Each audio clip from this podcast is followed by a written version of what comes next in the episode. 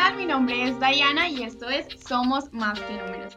Hoy tengo un invitado muy especial, Pereirano, igual que yo. Él actualmente es magíster en analítica de datos, un tema bastante interesante, no para simplemente un nicho, un nicho en específico, sino para los empresarios en general, los emprendedores y los que quieran tomar buenas decisiones a través del análisis de datos. También Steven tiene un gran proyecto relacionado con la recolección de datos de Wi-Fi. Justamente él nos va a explicar un poco más de qué trata todo esto. Es un mundo bastante interesante y creo que tiene todo el poder y, y la magia saber de ello. Así que nada, bienvenido Steven. Eh, Daya, muchísimas gracias. Eh, pues agradecerte antes que nada por la invitación a tu podcast y pues con muchas ganas de compartir con ustedes humildemente algo de mis conocimientos. Vale, pues hoy decimos como es un tema que es interesante, pero es importante conocerlo eh, de manera general, por lo menos la parte teórica y cómo funciona, pues hemos decidido eh, reunirlo o resumirlo en cinco puntos básicamente.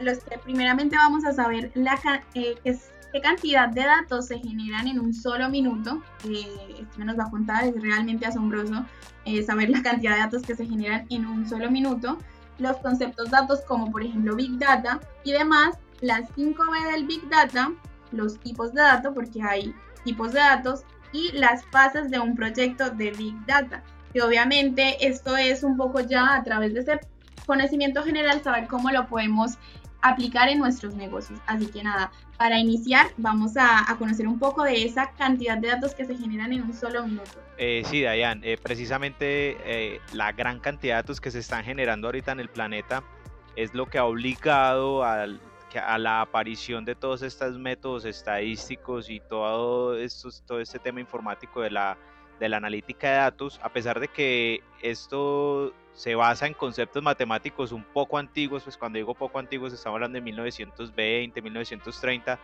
cuando los estadísticos empezaron a crear un montón de modelos para la analítica sin saber que en un futuro iban a ser tan, tan usados, porque pues en esa época no existían los computadores y era muy complejo para ellos llevar a cabo las técnicas que estaban desarrollando. Entonces eso se queda por un tiempo como en los anaqueles de la matemática y luego con el boom de las computadoras pues ya se empieza a tomar esas herramientas y a sacarles el jugo. Pero a raíz de que viene todo esto, pues con el surgimiento de la Internet podemos ver que el flujo de datos en un solo, minuto, es exagerado, es, es abrumador. Por ejemplo, en un minuto Google recibe 3.8 millones de consultas.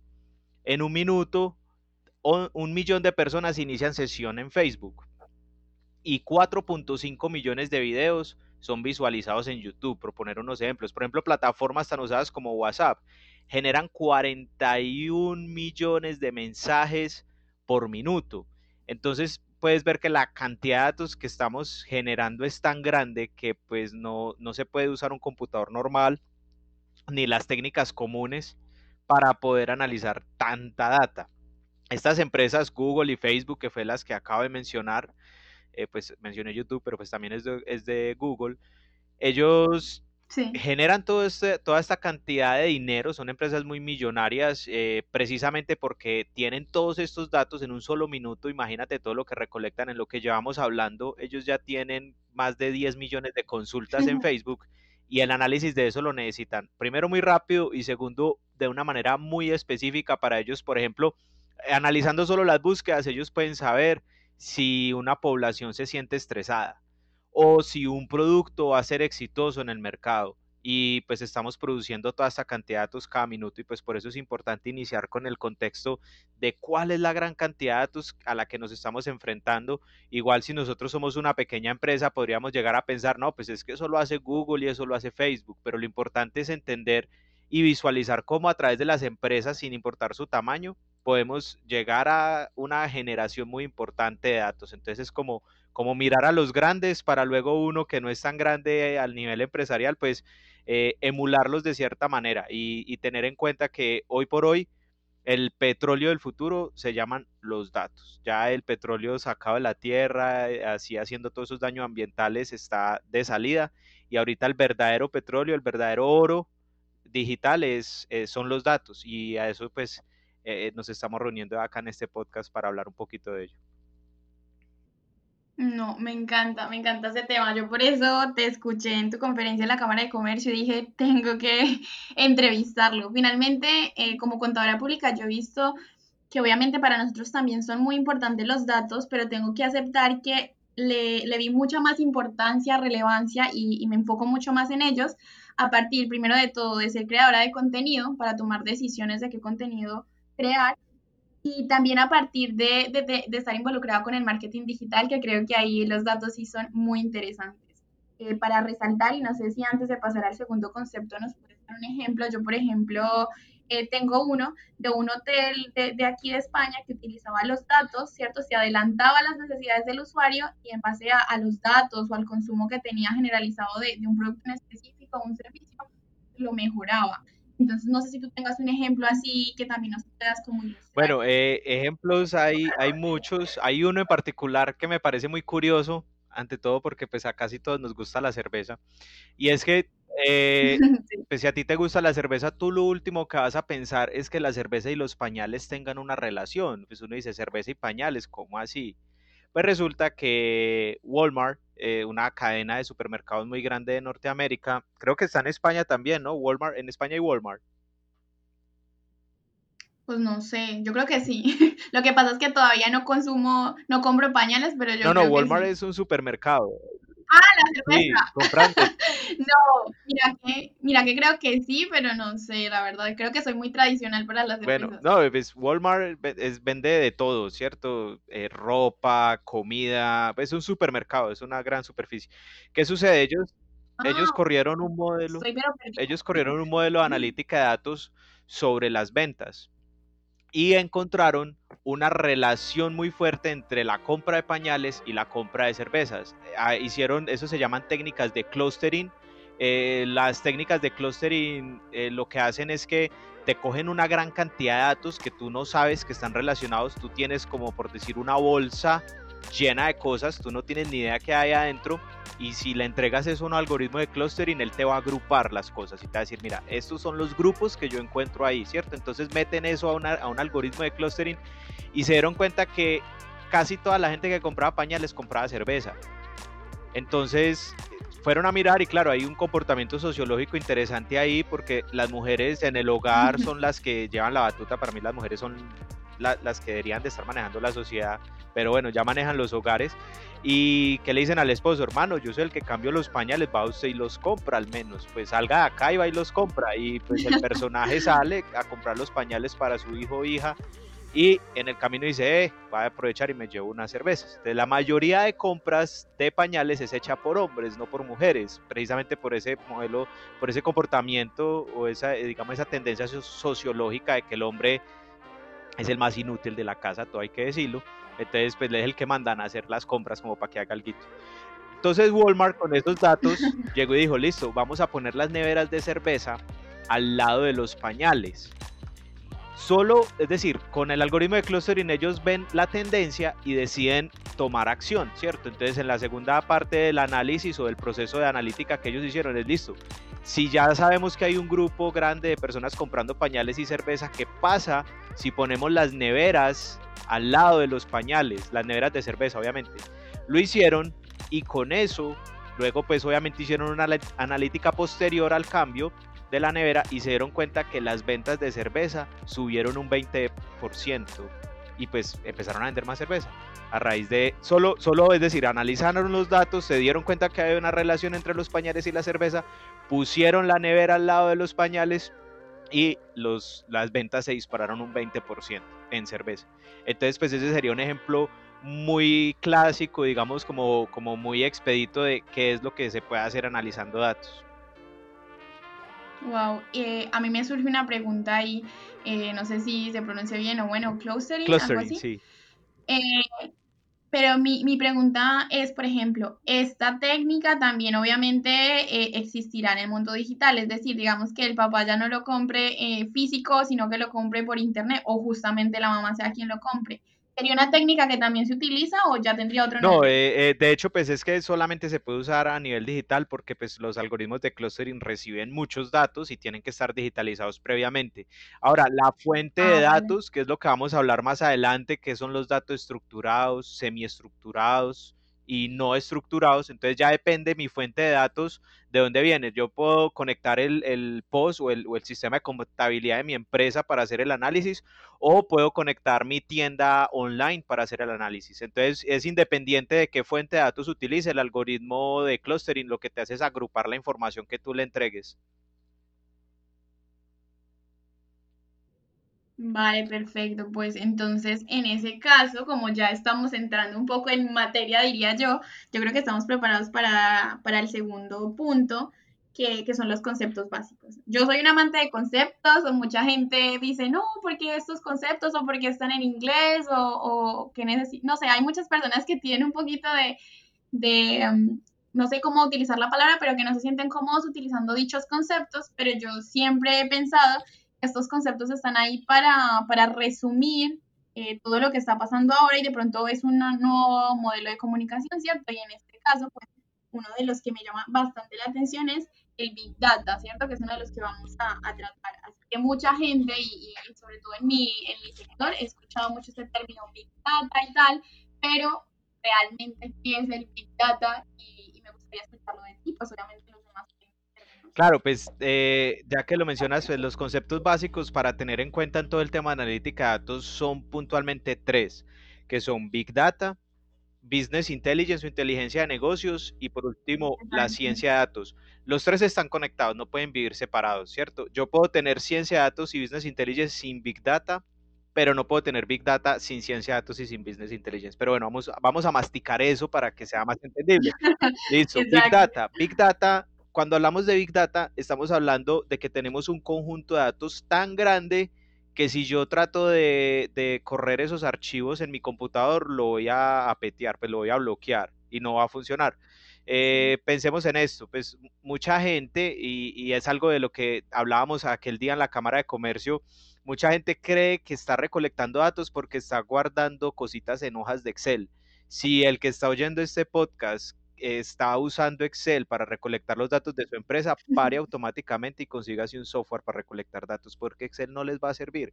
Eh, en Big Data, eh, si hablamos de Big Data y de hojas de Excel, estamos hablando del agua y del aceite, porque eh, una hoja de Excel no tiene toda la capacidad para almacenar tantos datos. Entonces, pensemos en, lo siguiente, esto puede sonar muy técnico, pero bueno, casi todo el mundo ya está familiarizado con el término gigabyte. ¿Cierto? Entonces tú compras un celular y el celular te dice, tengo 8 gigabytes de memoria RAM. Bueno, qué rico un celular así, Normalmente tienen 2, 3 o 4 gigabytes de memoria RAM.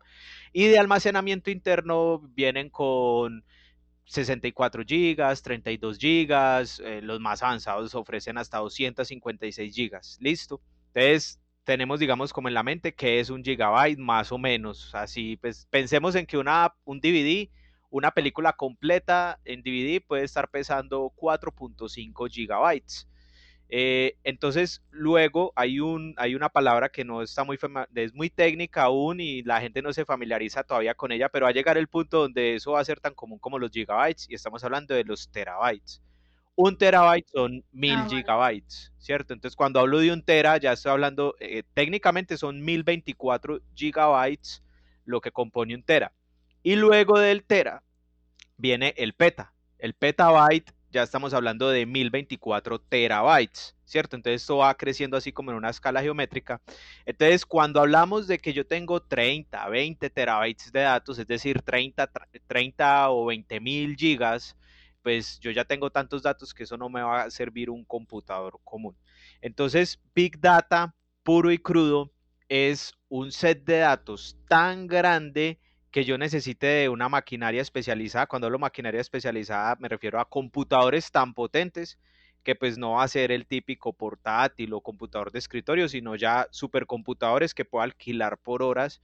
Eh, de hecho, Amazon, Google, Microsoft, eh, Linode, hay muchos proveedores en la internet que te alquilan estos supercomputadores por horas para que tú puedas correr tus análisis y tus datos. De hecho, Amazon tiene una forma muy curiosa y es que cuando tú tienes tantos datos, subirlos al servidor puede tomarte siete meses. Entonces tú, tú tienes que contratar siete meses el, el supercomputador solo para subir tus datos. Entonces Amazon en los Estados Unidos todavía no lo están haciendo en otros países. En los Estados Unidos te envían un super disco duro a tu casa. Te dice, mira, cárgame los datos que vas a necesitar en tu supercomputador en estos en este en este rack de discos duros, pues te mandan te preguntan obviamente antes cuánto necesitas, tú dices, "No, mira, es que necesito 2 petabytes, 2 petabytes son 2000 terabytes." Entonces ellos te mandan una caja que soporte 2 petabytes y tú haces la transferencia y ya lo devuelves por correo y cuando ellos te activen la máquina pues vas a tener acceso a los datos que tú les enviaste por correo. Pues eso, es una de las cosas que está tratando de hacer ahora Amazon para esta cantidad de datos tan grande. Entonces, devolvámonos al principio, cuando hablábamos de lo que se generaba un minuto en Internet. Pues claro, las empresas que están manejando tantos datos van a tener una necesidad de analítica muy especial y obviamente ya se están enfrentando a problemas de Big Data. Eh, los negocios pequeños no hacen Big Data precisamente por el tamaño de los datos que están recolectando. Entonces, digamos, una base de datos eh, de un supermercado relativamente pequeño puede estar pensando alrededor de 10 gigabytes, lo cual aún puede procesar un computador de, eh, de escritorio común y corriente. Entonces, Big Data en resumen es tener tantos datos que me tengo que jugar el coco mirando a ver cómo los muevo y cómo los analizo porque son tantos que no los puedo analizar de manera tradicional. Entonces hay una serie de técnicas y una serie de algoritmos y una serie de, formas, como por ejemplo lo que está haciendo Amazon, que te manda los discos duros a la casa, para poder afrontar el reto de Big Data. Entonces, Big Data, digamos, está en boca de mucha gente hoy por hoy y hay empresas que se meten a hacer análisis Big Data sin mirar en un principio si sí si, si, si, necesitan todo eso, porque, como te digo, un supermercado pequeño quizás no se vea enfrentado a problemas de Big Data pero sí a ciencia y analítica Entonces, claro, Big Data está ahí. Exacto. Sí, o sea, yo te quería hacer ahí como una preguntita antes de pasar al, al, siguiente concepto y es, cuando tú dices, por ejemplo, que usar Excel, digamos un pequeño negocio, que en Pereira, por ejemplo, aplicándolo a nuestro municipio, nuestra ciudad, eh, hay muchos pequeños negocios, el hecho de no usar el Excel, ¿cierto? Y pasar a un software, eh, ahí cómo sería, o sea, de acuerdo a la recomendación que nos diste al inicio. Bueno, eh, primero pues saber para qué necesito la información y qué información necesito.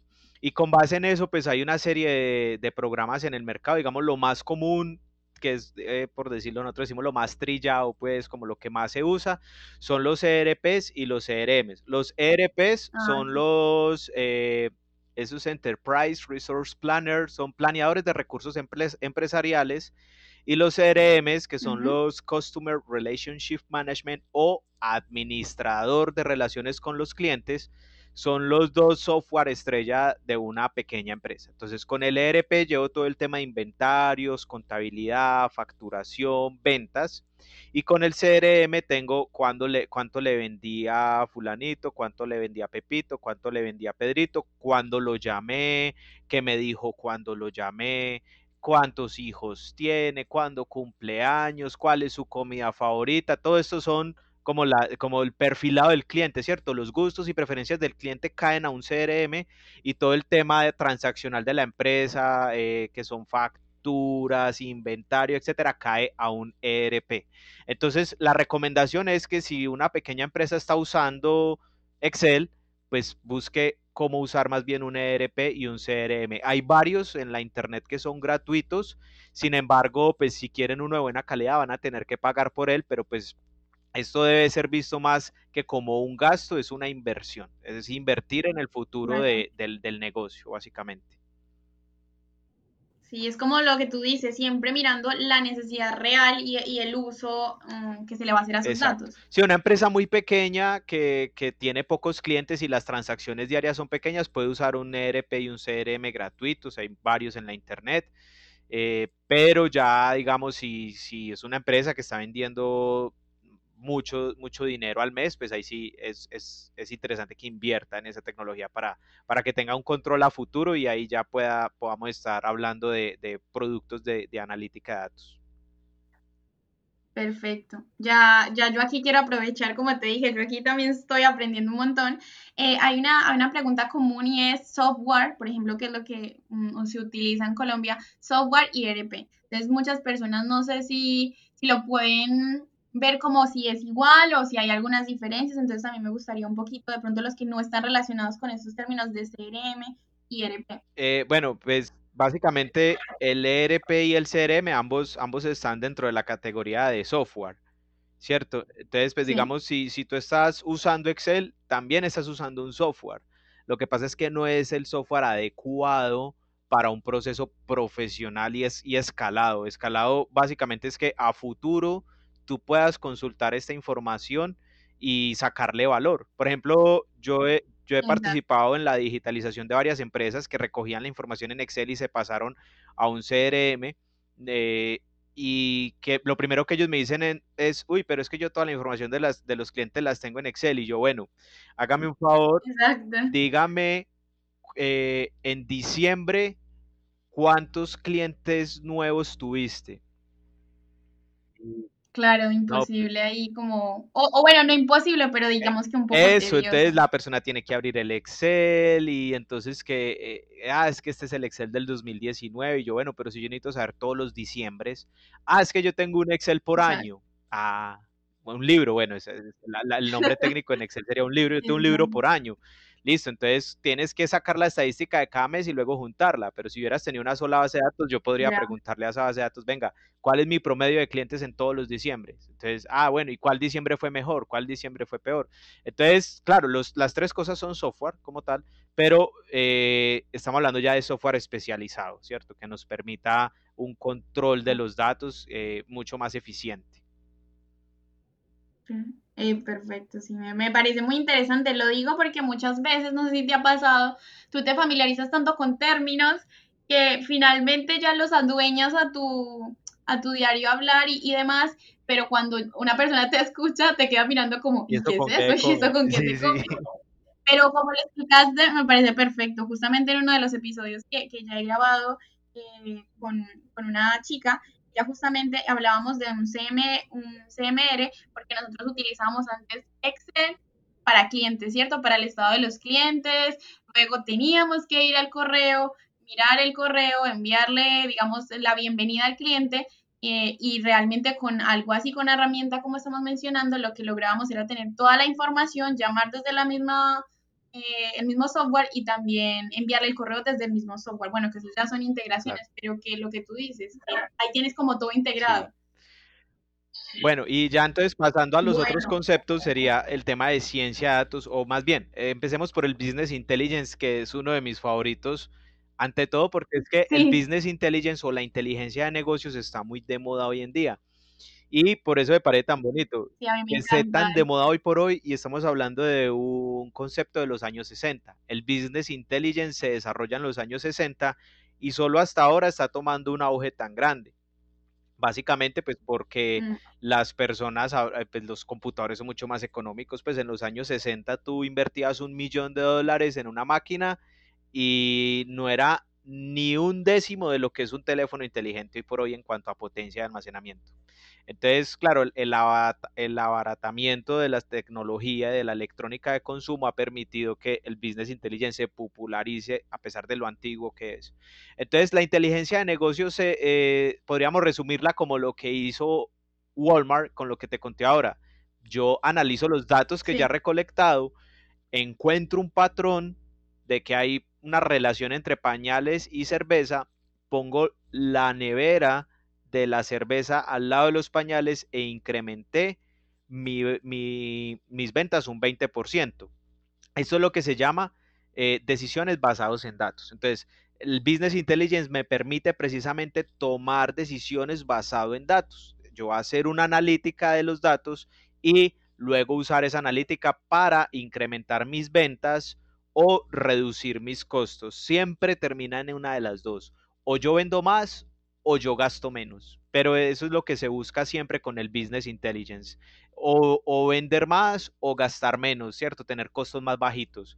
Y eso es a lo que, digamos, el, gran resumen, ¿cierto? Business intelligence es un universo, hay 100.000 herramientas, hay muchas empresas con muchos productos de business intelligence, pero pues eh, lo que vos me decías ahorita, ¿eso con qué se come? Pues se come en buscar vender más, gastar menos, usando como, como fuente de decisión los datos que estoy recolectando de mi negocio.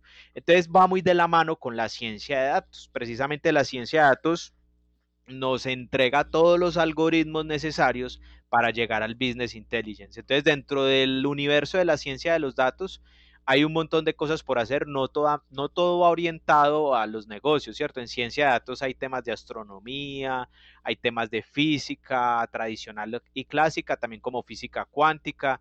Es decir, la ciencia de los datos está presente de manera transversal en la sociedad. Lo que pasa es que el business intelligence es, por decirlo de alguna manera, ciencia de datos aplicado exclusivamente a los negocios. Entonces, dentro de la ciencia de datos, bueno, yo creo que podríamos avanzar. Eh, ya queda claro lo que es Business Intelligence a grandes rasgos. Y entrando ya al tema de ciencias de datos, encontramos muchos, muchas variantes, ¿cierto? Como te digo, eso es un universo entero. Pero una de las más interesantes es la minería de datos. Entonces, a través de algoritmos de inteligencia artificial, yo puedo entregarle a una máquina una cantidad inmensa de datos que yo no sé qué hay ahí. Es decir, yo sé que hay muchos datos, pero yo no tengo ni idea qué va a pasar. Entonces, la minería de datos lo que hace es coger todos esos datos y molerlos y entregarme, digamos, como algunos insights o algunas eh, como proyecciones o algunas características, alguna caracterización específica de esos datos que me permita ver patrones. Vuelvo al ejemplo de Walmart. Walmart debería de pagarme por todas las veces que lo he mencionado. Sí, eh, pero básicamente, ¿qué hicieron ellos? Usaron un algoritmo de inteligencia artificial sencillo que se llama Camins, que son los algoritmos de clustering, y ellos dijeron, no, pues entreguémosle todos los datos de ventas. Y el algoritmo de clustering le dijo, eh, mira, casi todo el que compra paña les lleva una paca de cervezas. Y ellos no sabían que era eso. Fue la minería de datos la que les contó que eso estaba ahí. Ellos simplemente sabían que tenían los datos de las ventas, pero que iban a encontrar, pues no lo tenían muy claro. Entonces, la minería de datos es crucial, es digamos una de las áreas de investigación, mm, no podría decir que más grande porque sí tantas tan grandes, pero es un área de investigación muy interesante en el tema de la ciencia de datos, porque es la que nos permite extraer valor de datos que quizás uno ya no considere tan valiosos y resulta que ahí hay escondidos unos patrones que para el negocio van a ser determinantes. Entonces digamos que esos serían los conceptos básicos que es Big Data, demasiados datos para analizar, Business Intelligence, utilizar los patrones que la ciencia de datos me entregue para tomar decisiones basadas en datos. Y ahí ya tendríamos, digamos, los conceptos básicos de, todo, este, todo este embrollo que es la ciencia de datos. Claro. Ahora todos los que nos están escuchando sí que deben tener datos en su cabeza, ¿no? sí, espero que sí. Pero, pero es interesante, o sea, todo este tema es interesante. Lo que pasa es que cuando, como te decía, cuando de pronto no, no, lo, no lo escucho de una manera tan sencilla, cuesta generar ese interés, pero yo creo que estamos logrando interesar a la gente en, este, en estos aspectos, en estos conceptos. Pero eh, yo creo que el mejor punto para entenderlo más claramente es el siguiente punto y es los, las 5B del Big Data. Así que te dejo a ti para que nos introduzcas a... Bueno, eh, ya hablamos de que era el Big Data, ¿cierto? Una, una generación de datos muy grandes, pero eso es solamente la definición del concepto. Resulta que Big Data como tal, hay, hay proyectos de Big Data, hay iniciativas de Big Data y todo eso se tiene que enmarcar en lo que se llaman las 5B del Big Data. Entonces, partiendo de la idea de que ya tengo muchos datos, entonces, ¿qué es lo que tengo que, que, que ver en estos datos? Primero, la primera B eh, estamos hablando de Vs, ¿cierto? Entonces sería velocidad, es decir, que los datos se generan y se almacenan a una, a una velocidad sin precedentes. Lo vimos en, la, en, el primer inicio, ¿cierto? Cuando estábamos hablando de qué sucede un minuto en Internet. Entonces ahí tenemos, mejor dicho, esto nos permite identificar si nos estamos enfrentando a un proyecto de Big Data o simplemente es un proyecto de analítica, ¿cierto? Es como para, para entender qué problema estoy enfrentando yo en mi negocio. Entonces la primera B me va a decir, existe rapidez en el cambio, es decir, se generan muchos datos y se almacenan a una velocidad sin precedentes. Listo, check. Tengo la primera B, que es la velocidad. La segunda B, la variedad. Entonces, los datos provienen de muchas fuentes. Pueden venir, lo que tú me preguntas ahorita, ah, y, si entonces ya no analizo la venta física, sino el carrito de compras online. Claro, ahí ya eh, precisamente si te pasa eso, entonces ya, ya tienes una de las B del Big Data, que es la variedad. Es decir, los datos provienen de muchas fuentes, la web de la empresa, las redes sociales de la empresa, los software que tengan la empresa, si tienen Excel, pues que no son recomendados, pues también pueden montarlos ahí. Toda la información, es decir, si yo estoy analizando información de muchas fuentes, ya tengo check en la segunda B, que es la variedad. Entonces ya tengo la velocidad, ya tengo la variedad, entonces seguimos mirando. La otra B, ¿cuál es? El volumen. Es una cantidad difícil de procesar en los medios tradicionales, que fue básicamente la definición que vimos ahorita. Big Data son tantos datos que un PC tradicional no lo va a poder procesar. Pero esa es solamente una de las características, ¿no? El volumen. Entonces, check para la segunda B, B, perdón, para la tercera B, que es volumen. Y nos vamos para la cuarta B, que es la veracidad. Es decir, verificar que los datos que tengo sean de calidad, tengan información veraz, que sean válidos. De nada me sirve tener mil terabytes en datos, bueno, eso ya es un petabyte. De nada me sirve tener un petabyte en datos si son basuras, si no me dicen nada, si los recogí mal recogidos, si no están en el orden que deben de estar. Entonces, la B de veracidad, que es la cuarta B de, del Big Data, nos habla de la calidad de los datos. Si estos datos tienen la calidad necesaria para yo poder correr análisis sobre ellos. Y por último... Una, una, una preguntita ahí. Por ejemplo, cuando tú dices eso, o sea, para verificar si esos datos que yo estoy generando son útiles o no, y digamos, aquí si nos están escuchando, hay gente muy interesada en este tema y quiere empezar de, de pronto a incursionar, ¿cómo, ¿cómo podría saber uno que está generando esos datos de la forma correcta? Pues de una manera muy resumida. Bueno, pues eh, yo creo que eso es lo que sigue a continuación, que son los tipos de datos. Pero es ah, básicamente mirar, mirar, básicamente es observar. Desde el principio tú tienes que tener claro que los datos se van a analizar a futuro. Tú los tienes que empezar a recolectar ahora, pero te tienes que proyectar de que a futuro esos datos te van a servir. Entonces pongamos un ejemplo típico. Tú tienes un CRM y te gustaría encontrar a futuro relación de qué compra cada persona. Pasaron cinco años y resulta que cada vez que tú facturabas algo, la factura se la entregabas a la persona a la mano. Y en ningún lado por esa factura aparecía un código que me permitiera atar a una persona esa factura. El código le hace como la cédula, el DNI, pues los números de identificación personal. Entonces, si, si yo llego y digo, ah, ya tengo mi CRM y tengo un ERP para facturarle a la gente, y en ningún momento estos dos sistemas se interconectaron. Entonces voy a terminar al cabo de cinco años con un montón de información en dos islas, donde yo no sé quién me compró qué, porque en ningún momento tuve la precaución de relacionar cada una de las facturas con cada uno de los clientes. Pues ese sería un, como un ejemplo trivial. En ese caso puedo tener mucha velocidad, puedo tener mucha variedad, puedo tener un volumen muy grande, pero esos datos no me van a dar veracidad.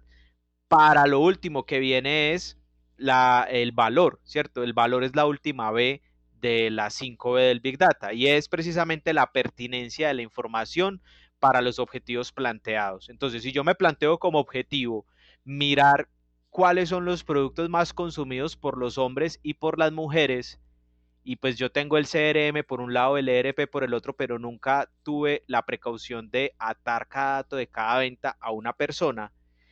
Y bueno, o pongámoslo de esta manera, supongamos que si ate el dato a cada venta de cada persona, pero cuando yo, Exacto, cuando yo vine a, inscribir la persona a mi CRM no tengo un campo de género. Entonces, si mi objetivo es sacar estadísticas por género y yo no pregunté el género, me caí en la, en la veracidad y no llegué al valor que esperaba. Claro. Entonces, pues eso está muy interesante. Esas son las cinco del Big Data.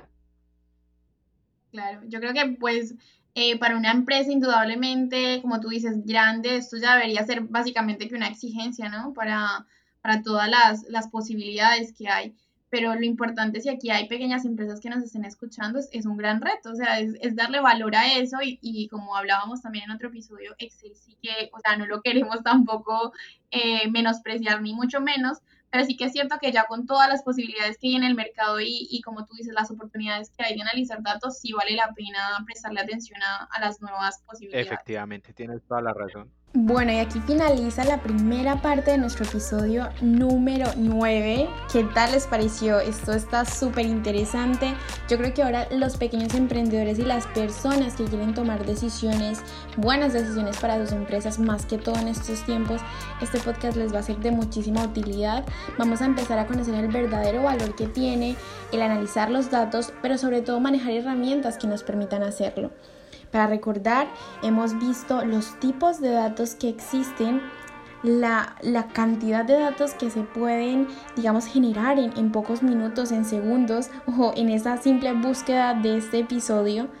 y lo interesante que es conocer todo este mundo. Hemos conocido nuevos conceptos como Big Data, Business Intelligence, pero les aseguro que la segunda parte de este podcast se les va a gustar aún más, porque ahora sí vamos a llevar esto que fue un poco más teórico y de conocimiento general, lo vamos a llevar a la práctica y vamos a aprender cómo integrarlo en nuestras empresas. Así que vámonos por esa segunda parte de este episodio. Espero que les guste y recuerden que después de que se escuchen este episodio, pueden volver a los demás episodios que tenemos en este podcast que muy seguramente les serán de ayuda no solamente a nivel profesional, sino también personal. Nos vemos entonces allá.